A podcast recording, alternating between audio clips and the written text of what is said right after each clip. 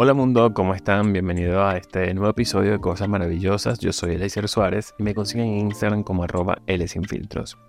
El episodio de hoy quiero que sea un poco diferente porque mm, desde que yo creé este proyecto, la idea inicial era descubrir cuáles eran esas cosas maravillosas que hay en la vida, que nos motivan, que nos alegran el día, que nos inspiran para transformarnos a una mejor versión de nosotros mismos.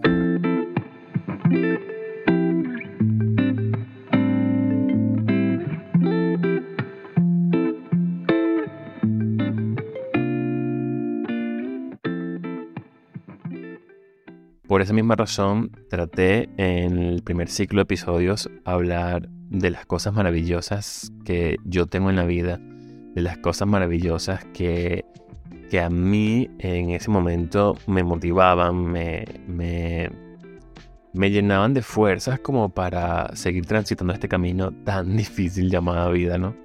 Eh, luego eh, traje como invitados amigos que sin darme cuenta em, conversaba con ellos sobre cómo, eh, cómo habían descubierto sus límites, cómo habían transformado precisamente esos mismos límites en cosas productivas para ellos, en cómo se habían descubierto a sí mismos en estos procesos de la vida que, que nos hacen cambiar, que nos hacen adelantarnos, que nos hacen retroceder, cómo ha sido su proceso de transformación, ¿no? Y en cada uno de los episodios, además de nutrirme porque eran conversaciones con amigos o con personas con las cuales yo conectaba, también me redescubrí a mí mismo y empezaba a, entender esta vida desde diferentes perspectivas, ¿no? Así que cada episodio para mí era un viaje, era un proceso y era algo que me transformaba muchísimo. Pasé por muchas crisis y eso me llevó a detener un poco este proyecto. A pesar de que ya tenía muchos episodios grabados y muchos planeados, decidí parar, tomarme un respiro y reenfocar mi vida y decidir eh, qué era lo que exactamente quería. Y entre esas cosas, pues quería seguir haciendo cosas maravillosas, porque este podcast a mí me nutre muchísimo, me despierta un proceso extraordinario eh, internamente, me funciona como, como canal de desahogo, pero también me funciona como canal de expresión por este pequeño espacio de alguna manera comunicar, ¿no? Que al final es lo que a mí me llena de forma que no les puedo explicar.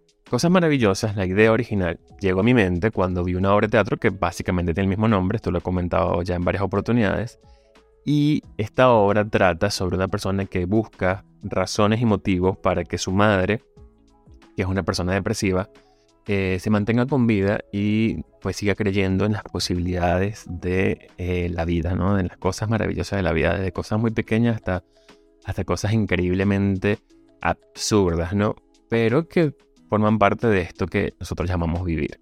Vi como un concepto increíble esto y dije, oye, vamos a llevar esto a un podcast, ¿no? Sin embargo, a medida que los episodios van avanzando, me di cuenta que mi búsqueda no solamente era de estas pequeñas cosas maravillosas, sino como de entender cómo cada uno de nosotros tenemos propósitos distintos y cómo insistimos en buscarlos, ¿no? En, en encontrarlos, en descubrir nuestro sueño, descubrir qué nos hace, qué nos hace plenos, qué nos define, descubrir quiénes somos. Y de alguna u otra manera, el podcast se transformó como en una especie de herramienta de autoayuda y mm, al mismo tiempo de desarrollo personal. Y no digo que esto esté mal, pero a veces mm, tendemos a confundir todos estos conceptos con felicidad, con ser positivos, con siempre estar alegres, con que no podemos decaernos, que la tristeza solamente es un episodio y que, que no está del todo bien hablar de ella, ¿no? Y en estas últimas semanas, en estos últimos días, no ha sido tampoco tan fácil, ¿no? Hablar de, de felicidad para mí. Y no es que esté mal, es que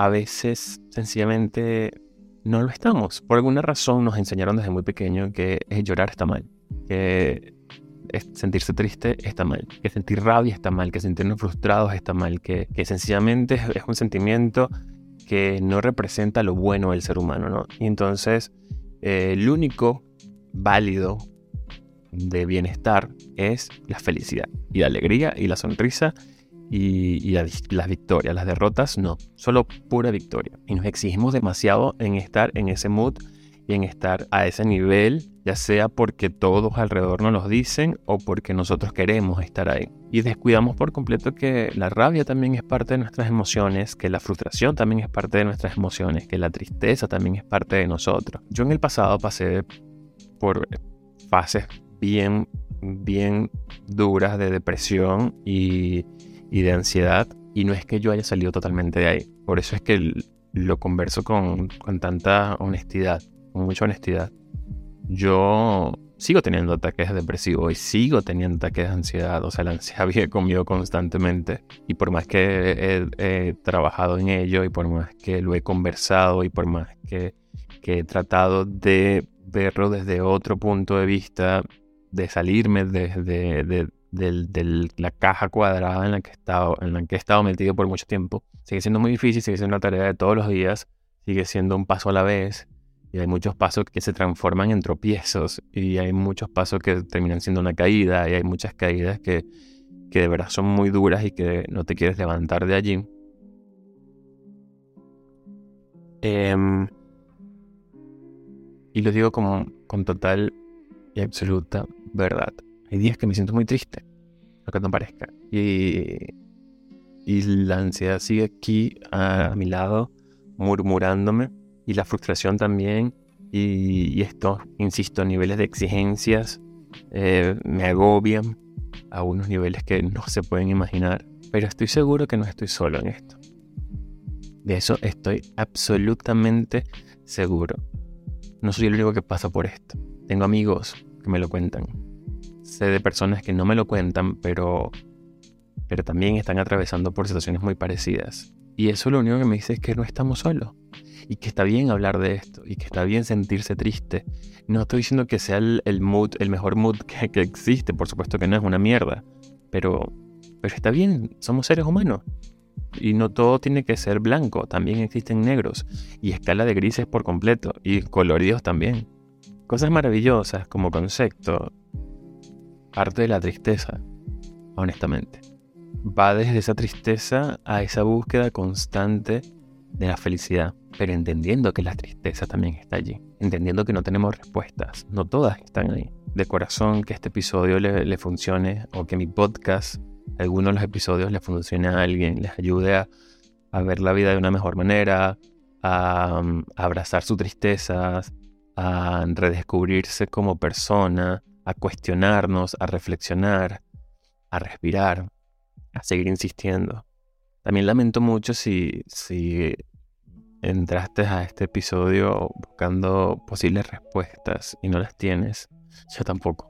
Créeme que yo tampoco quisiera tenerlas. Pero a mí en lo particular hacer cosas maravillosas me llena porque en primer lugar siento que la comunicación es mi propósito de vida. Por más que yo lo intente o por más que yo me esfuerce en dejarlo de lado, siempre vuelve a mí con más intensidad y, definitivamente no lo puedo ignorar.